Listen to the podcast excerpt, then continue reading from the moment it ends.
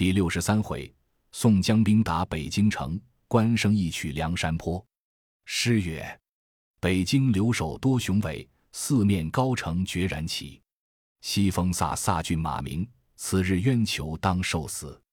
俊义之冤谁学习？时刻变为刀下鬼。纷纷割剑乱如麻，后拥前遮疾如蚁。英雄愤怒举清风，翻身直下如飞龙。”步兵骑势西奔走，凛凛杀气生寒风。六街三十尽回首，尸横还卧如猪狗。可怜力寡难抵挡，将身就缚如摧朽。他十分出囹圄中，胆气盈盈大如斗。话说当时石秀和卢俊义两个在城内走投没路，四下里人马何来，众做工的把挠钩搭住，套索半翻。可怜汉勇英雄，方信寡不敌众。两个当下尽被捉了，借到梁中书面前，叫押过劫法场的贼来。石秀压在厅下，睁圆怪眼，高声大骂：“你这败坏国家、害百姓的贼！我听着哥哥将令，早晚便引军来打你城子，踏为平地，把你砍作三截。先叫老爷来和你们说之。”石秀在厅前千贼万贼驾骂，厅上众人都唬呆了。梁中书听了。沉吟半晌，叫取大家来，且把二人夹了，监放死囚牢里，吩咐蔡福在以看管，休教有失。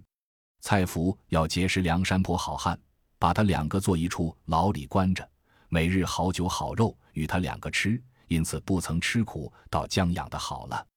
却说梁中书换本州新任王太守，当庭发落，就城中祭典被伤人数，杀死的有七八十个，跌伤头面。磕损皮肤、撞折腿脚者不计其数，报名在官，梁中书支给官钱，医治烧化了当。次日，城里城外报说将来，收得梁山坡眉头帖子数十张，不敢隐瞒，只得呈上。梁中书看了，吓得魂飞天外，魄散九霄。帖上写道：“梁山坡亦是宋江，仰视大名府，布告天下。”今为大宋朝烂官当道，污吏专权，殴死良民，涂炭万姓。北京卢俊义乃豪杰之士，今者齐请上山，一同替天行道。特令石秀先来报之，不期俱被擒捉。如是存得二人性命，现出淫妇奸夫，无无侵扰。倘若误伤羽翼，虚坏古弓，拔寨兴兵，同心血恨，人兵到处，玉石俱焚。天地咸福，鬼神共佑，剿除奸诈，舔灭鱼丸，谈笑入城，并无轻数。义夫节妇，孝子顺孙，好义良民，轻慎官吏，切勿惊惶，葛安之业，欲众之息。当时梁中书看了眉头告示，便唤王太守到来，商议此事如何剖决。王太守是个善诺之人，听得说了这话，便禀梁中书道。梁山坡这一伙，朝廷几次尚且收捕他不得，何况我这里孤城小处？倘若这亡命之徒引兵到来，朝廷救兵不迭，那时悔之晚矣。若论小官于义，且孤存此二人性命，一面写表申奏朝廷；二乃奉书呈上蔡太师恩相之道，三者可叫本楚军马出城下寨，疲惫不虞。如此可保北京无事，军民不伤。若将这两个一时杀坏，仍恐寇兵临城，一者无兵解救，二者朝廷见怪，三乃百姓惊慌，城中扰乱，身为未便。梁中书听了道：“知府言之极当。”先还押牢劫籍蔡福发放道：“这两个贼徒非同小可，你若是拘束的紧，诚恐丧命；若教你宽松，又怕他走了。你弟兄两个早早晚晚，可紧可慢。”再以坚固管后发落，休得时刻怠慢。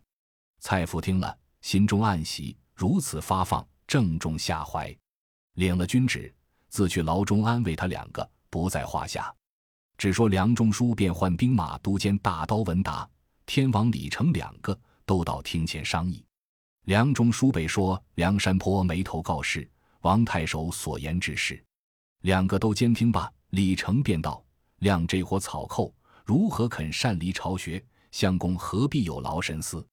李某不才，实禄多矣，无功报德，愿施犬马之劳，统领军卒离城下寨。草寇不来，别作商议。如若那伙强寇年衰命尽，擅离巢穴，领众前来，不是小将夸其大言，定令此贼片甲不回。上报国家俸禄之恩，下身平生所学之志，肝胆涂地，并无一心。梁中书听了大喜，随即取金碗绣缎，赏劳二将。两个辞谢，别了梁中书，各回营寨安歇。次日，李成升帐，唤大小官军上帐商议。傍边走过一人，威风凛凛，相貌堂堂，姓索名超，绰号急先锋，冠是两把金战斧。李成传令道：“宋江草寇早晚临城，要来打俺北京。”你可点本部军兵离城三十五里下寨，我随后却领军来。索超得了将令，次日点起本部军兵至三十五里地名飞虎峪，靠山下了寨栅。次日，李成引领正偏将离城二十五里地名槐树坡下了寨栅，周围密布枪刀，四下深藏鹿角，三面掘下陷坑。众军摩拳擦手，诸将协力同心。只等梁山坡军马到来，便要建功。有诗为证：“金鼓喧天大寨中，人如皮，虎马如龙。一心中赤无于事，只要当朝建大功。”话分两头，原来这枚头帖子却是神行太保戴宗打听的卢员外、石秀都被擒捉，因此虚写告示，向没人处撇下，及桥梁道路上贴放，只要保全卢俊义、石秀二人性命。回到梁山坡寨内，把上相施备细与众头领说之。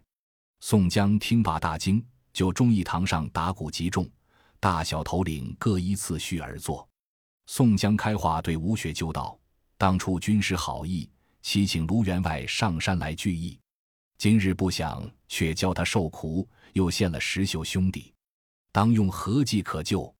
吴用道：“兄长放心，小生不才，愿献一计。”乘此机会，就取北京钱粮，以供山寨之用。明日是个吉辰，请兄长分一半头领把守山寨，其余尽随我等去打城池。宋江道：“军师之言极当。”便唤铁面孔目裴宣，派拨大小军兵，来日启程。黑旋风李逵便道：“我这两把大斧，多时不曾发誓，听得打州节县，我也在听边欢喜。”哥哥拨与我五百小喽啰，抢到北京，把梁中书砍作肉泥，拿住李固和那婆娘碎尸万段，就取卢员外、石秀二人性命，是我心愿。宋江道：“兄弟虽然勇猛，这北京非比别处州府，且梁中书又是蔡太师女婿，更兼手下有李成、文达，都有万夫不当之勇，不可轻敌。”李逵大叫道。哥哥这般长别人志气，灭自己威风，且看兄弟去如何。若还输了，誓不回山。吴用道：“既然你要去，便叫做先锋，便与五百好汉相随，就冲头阵，来日下山。”当晚，宋江和吴用商议，拨定了人数。裴宣写了告示，送到各寨，各依拨次施行，不得时刻有误。此时秋末冬初天气，征夫容易披挂。战马易得肥满，军卒久不临阵，皆生战斗之心，各恨不平，尽享报仇之念。得蒙差遣，欢天喜地，收拾枪刀，拴束鞍马，摩拳擦掌，时刻下山。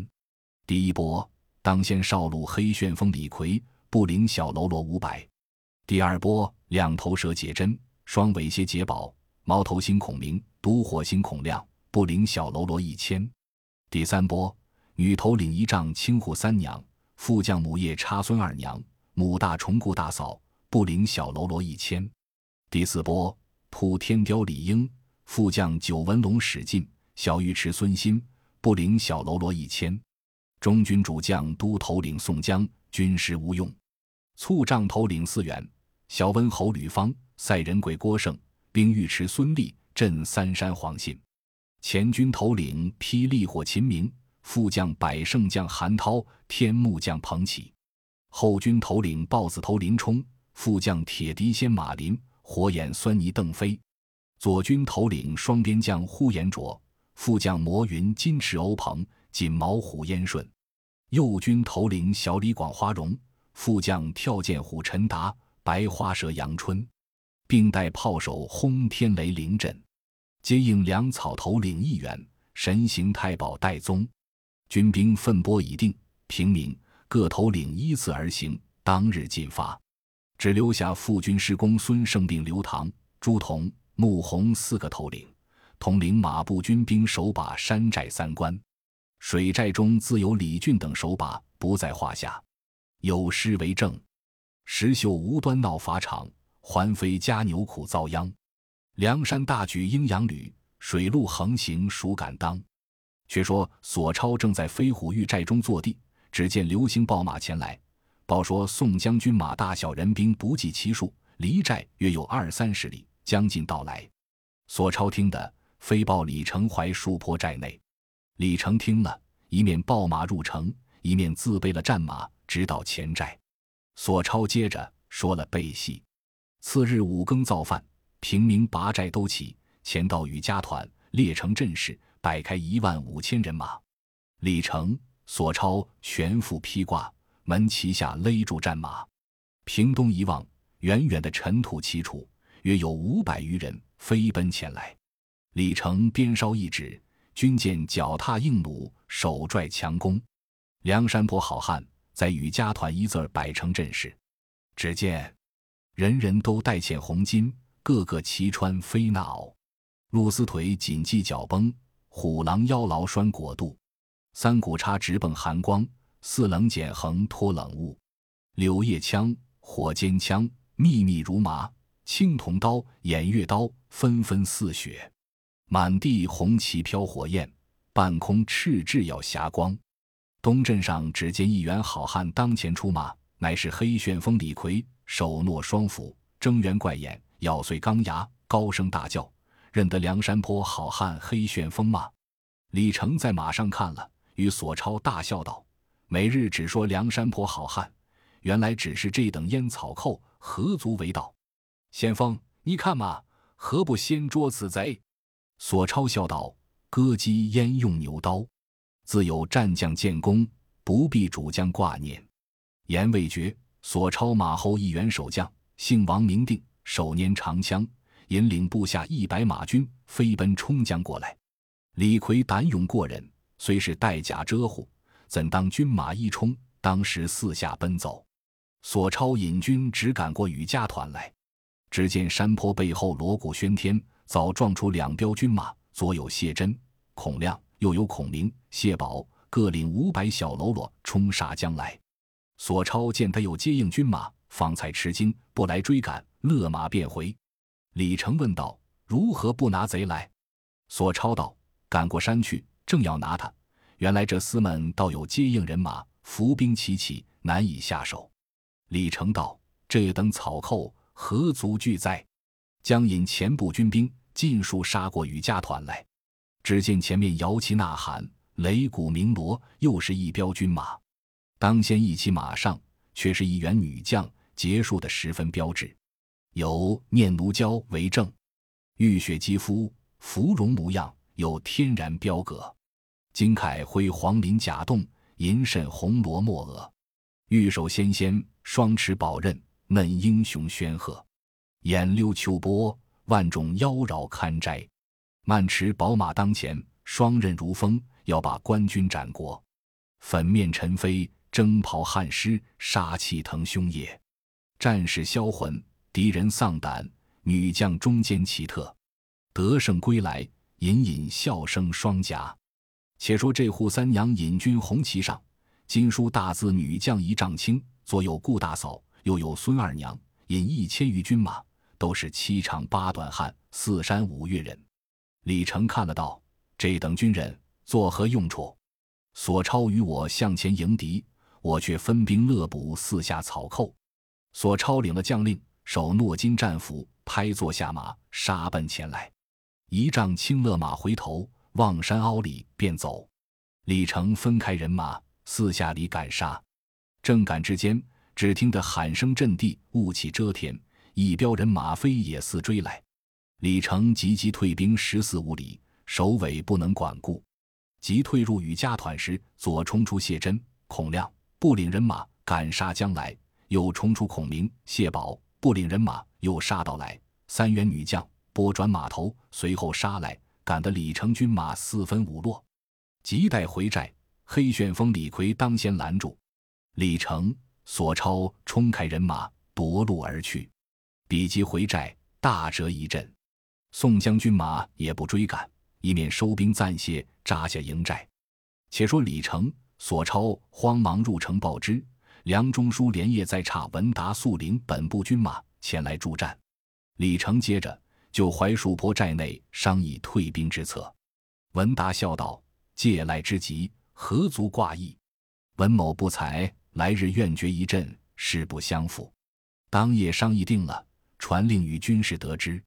四更造饭，五更披挂，平民进兵，战鼓三通，拔寨都起，前到与家团，早见宋将军马，波峰也四驾来。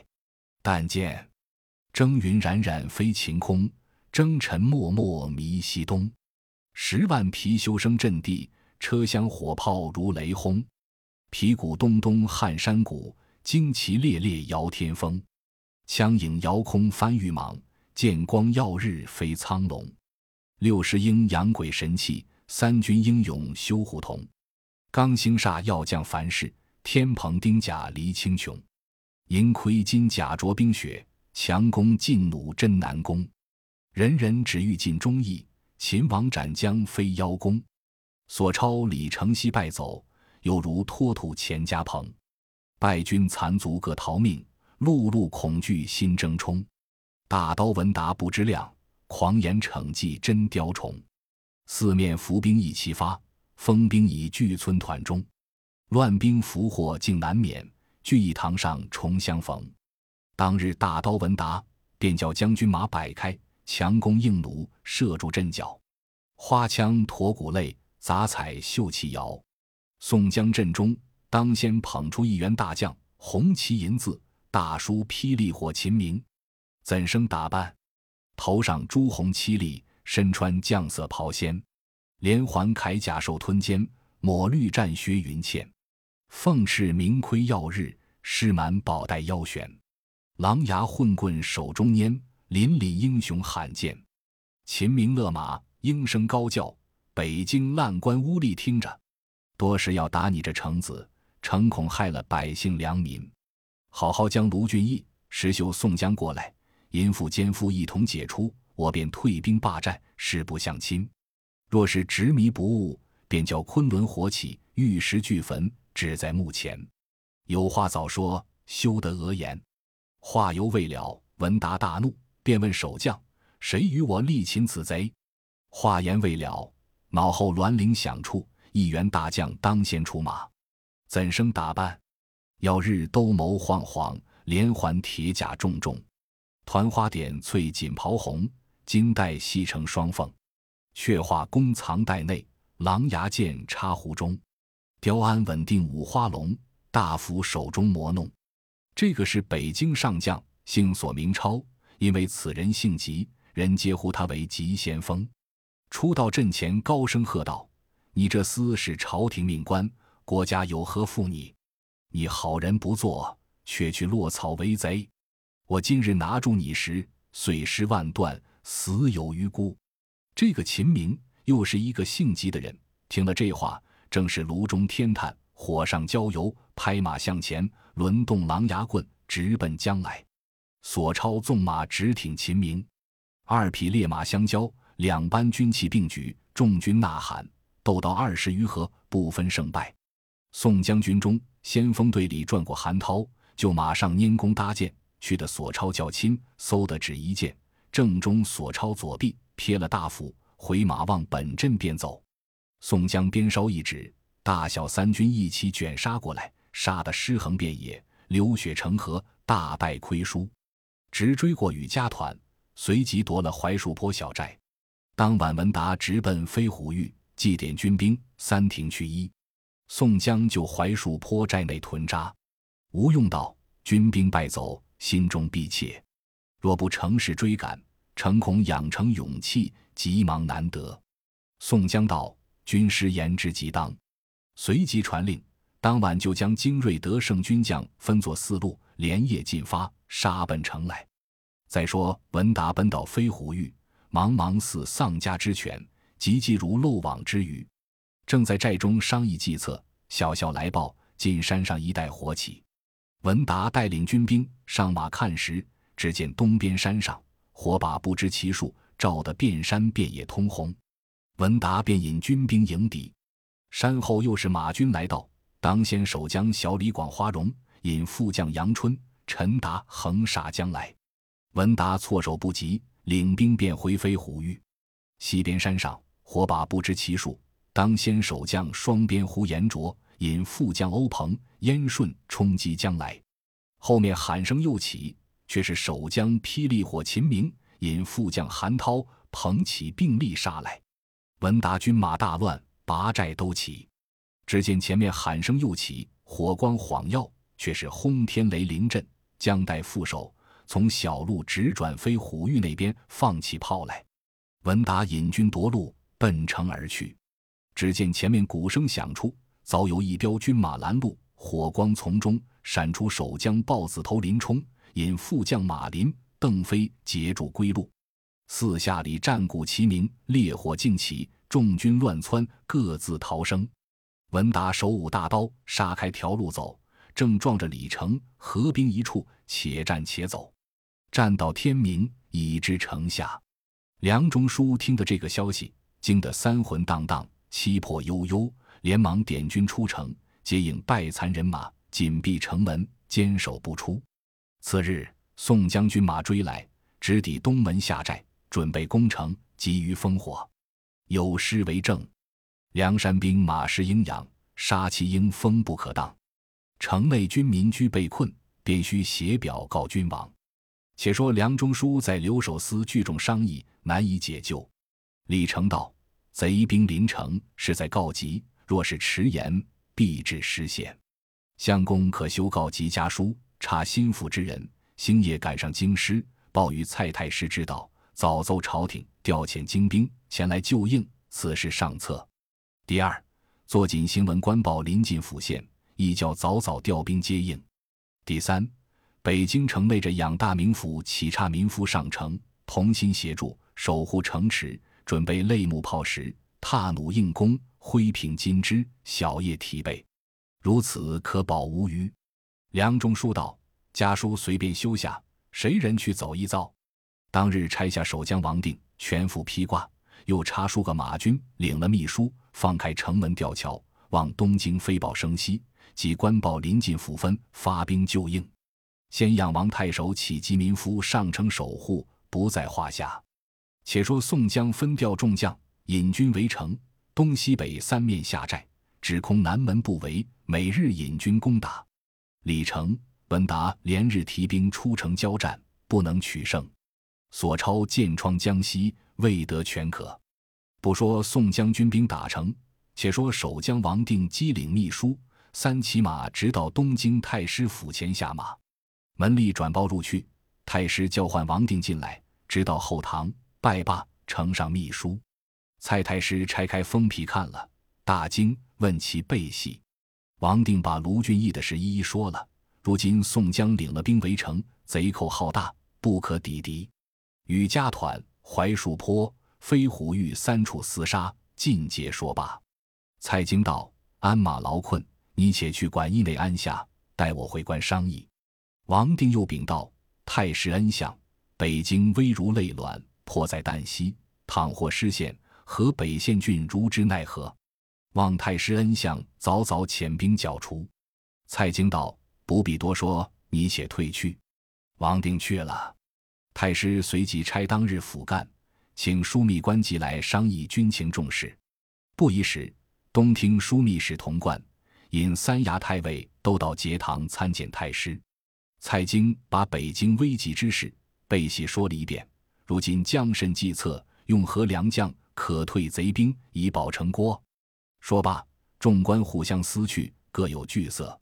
只见那布司太尉背后转出一人。乃是衙门防御保义使，姓宣名赞，掌管兵马。此人生的面如锅底，鼻孔朝天，卷发赤须，彪形八尺，十口钢刀，武艺出众。先前在王府曾做骏马，人呼为丑骏马。因对连珠箭赢了番将，郡王招做女婿。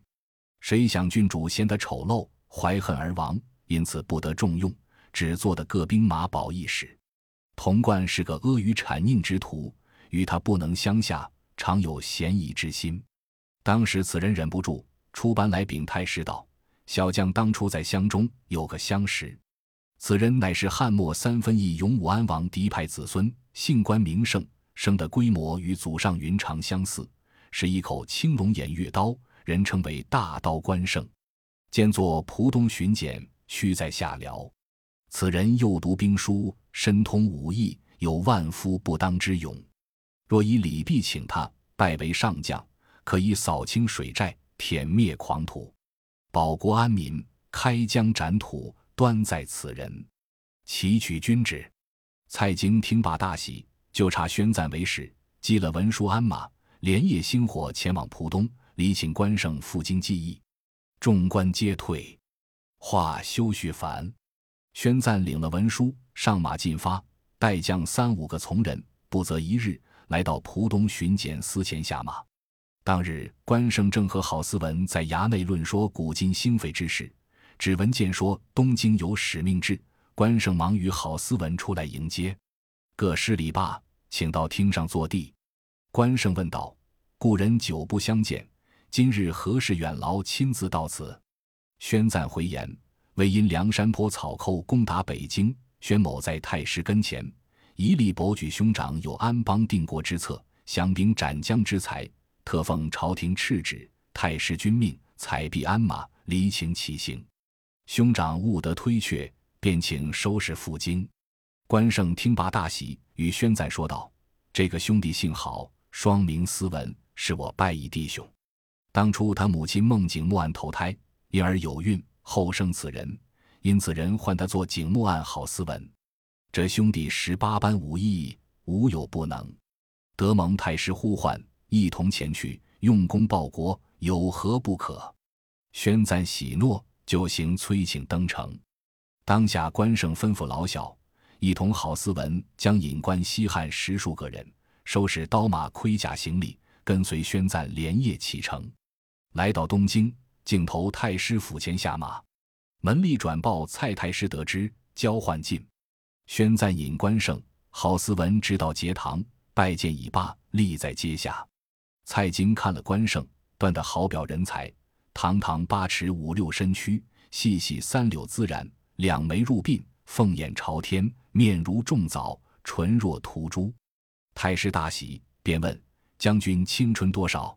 关胜答道：“小将三旬有二。”蔡太师道：“梁山泊草寇围困北京城郭，请问良将愿施妙策以解其围。”关胜禀道：“久闻草寇占住水洼，侵害黎民。”劫掳城池，此贼擅离巢穴，自取其祸。若救北京，需劳神力。其甲精兵数万，先取梁山，后拿贼寇，叫他首尾不能相顾。太师见说大喜，与宣赞道：“此乃围魏救赵之计，正合吾心。”随即唤枢密院官调拨山东、河北精锐军兵一万五千，叫郝思文为先锋，宣赞为合后。